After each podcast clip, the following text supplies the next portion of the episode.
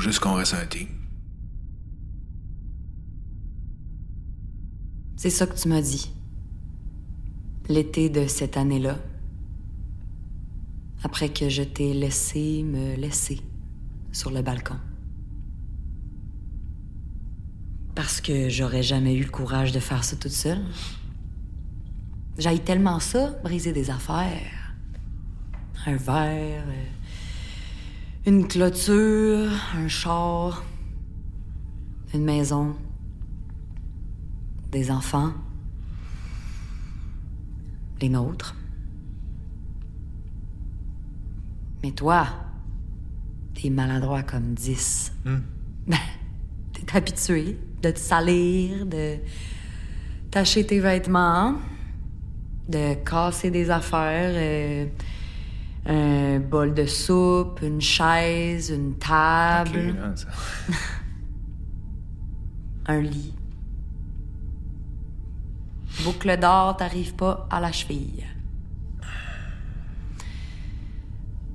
On s'est séparés. C'était un samedi du mois d'août. Faisait chaud déjà tout le matin, un été de canicule.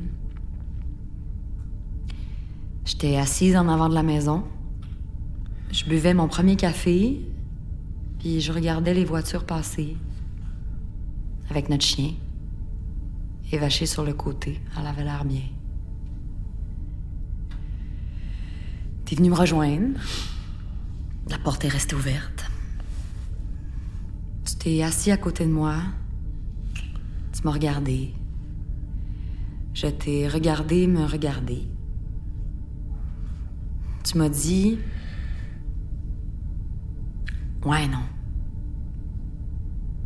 Je serai pas capable, ça marchera pas. J'ai rien dit, mais j'ai compris. Que tu venais de creuser la première fissure. Une fente qui s'étirait jusqu'à nous fendre.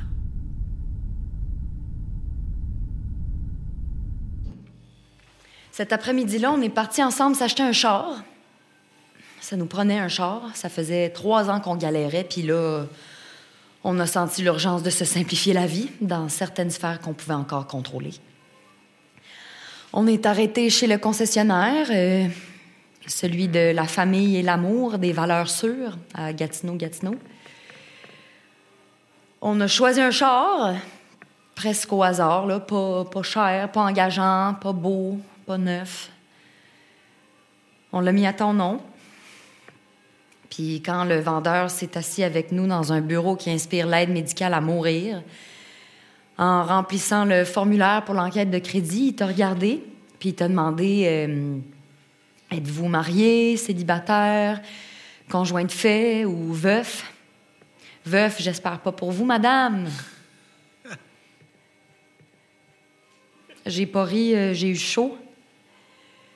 J'ai pas relevé la tête. Euh, Tout de suite, ma gorge s'est serrée comme une conne parce que ça aurait été ridicule d'exploser devant ce pauvre gars-là, habillé avec un polo vert lime d'une marque de sport. Celui, la même, là, des, des joueurs de tennis dans les tournois du Grand Chelem. Mais lui, il était dans un concessionnaire de chars, neuf, mais surtout usagé à Gatineau-Gatineau. Je le méprise. Ben, pas. euh, je je là, de mépriser, mais c'est ça pareil, le sentiment qui m'habite. Il y a eu comme. Il y a eu un moment, comme un temps, une pause. Tu réfléchissais, t'étais pas sûr? T'as répondu. euh,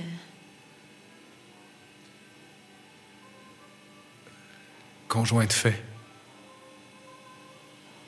un mensonge, comme un secret que seulement moi pouvais déceler.